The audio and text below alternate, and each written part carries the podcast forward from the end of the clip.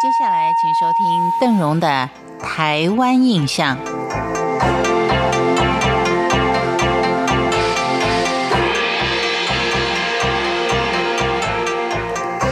在今天的节目当中，为您介绍的是因樟脑采集而繁荣的聚落——新竹的上平老街。我们从新竹的竹东镇出发，走一二二县道，往东是一路上山。沿路上，我们就可以探访到张学良的故居，或是清泉温泉。然而，许多人往往会忽略半路上一个叫做上平的小聚落。这里仍然保有一段日治时期所遗留下来的老街。上平因为地处城镇与山林的交接处，从清末以来就扮演着边关隘口的角色，肩负的是内山山产茶叶跟街庄上物资集散消费的功能。当然，也像台湾北部跟中部的山区，从明朝就是樟脑的重要产区。樟脑曾经开启台湾一段相当辉煌的岁月。在西元一八六九年，一对叫做耶特的美国兄弟用樟脑制成一种人工合成材料，把它命名为赛璐璐，是当时大量运用的工业原料。后来又有人将赛璐璐制成底片，更开辟了樟脑另外一项相当重要的用途。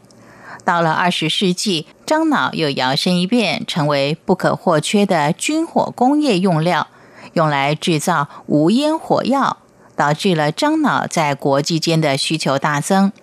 所以，清朝政府跟日本殖民政府就把台湾的樟脑当作重要的贸易收入来源，大肆的开采。西元一八九九年，上平设有樟脑出张所。掌理有关樟脑的收买、贩卖、制造等等的事务，成为山区跟平原的物资集散、汉人跟原住民的交易中心。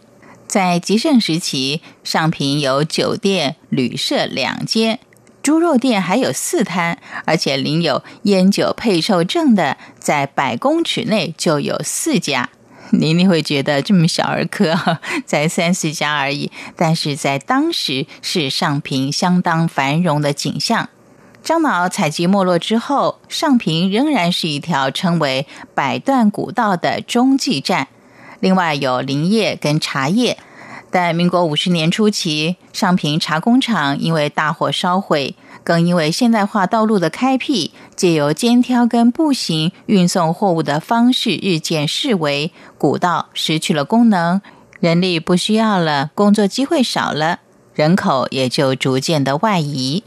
上平老街的街屋是两层楼砖块跟木头的建筑，建于日治时期大正年间。一楼是砖造的单一半圆拱廊，乍看之下跟户口老街是相当的类似，但是也穿插了几间类似于三峡老街的两小一大的三圆拱的骑楼。二楼的正面就显得比较朴素，没有太多花俏的装饰。尽管上平老街不再有过去的繁荣，但是建筑物依然挺立着，散发着一股独特的典雅气质，值得您细细的去品味。再告诉您一则历史消息：因为樟脑而引发的战争，是在西元一八六三年，台湾道，也就是台湾建省前，台湾的最高层级的行政长官陈方伯，把樟脑正式收为官办，把蒙甲军工料馆改为脑馆，外商洋行或脑馆不可以直接向民间收购樟脑，需要透过清朝官方之手。导致洋行的既得利益严重受损，也导致了后来发生在西元一八六八年的樟脑战争。清廷战败之后，签订了极不平等的樟脑条约。条约中是正式停止清朝第一次的樟脑专卖，将樟脑的买卖特权交给了外商。一个小小的上平老街有这么多的历史，希望您在台湾之旅当中不要错过了这一站。感谢您今天的收听，我是邓荣，台湾印象，我们下回见。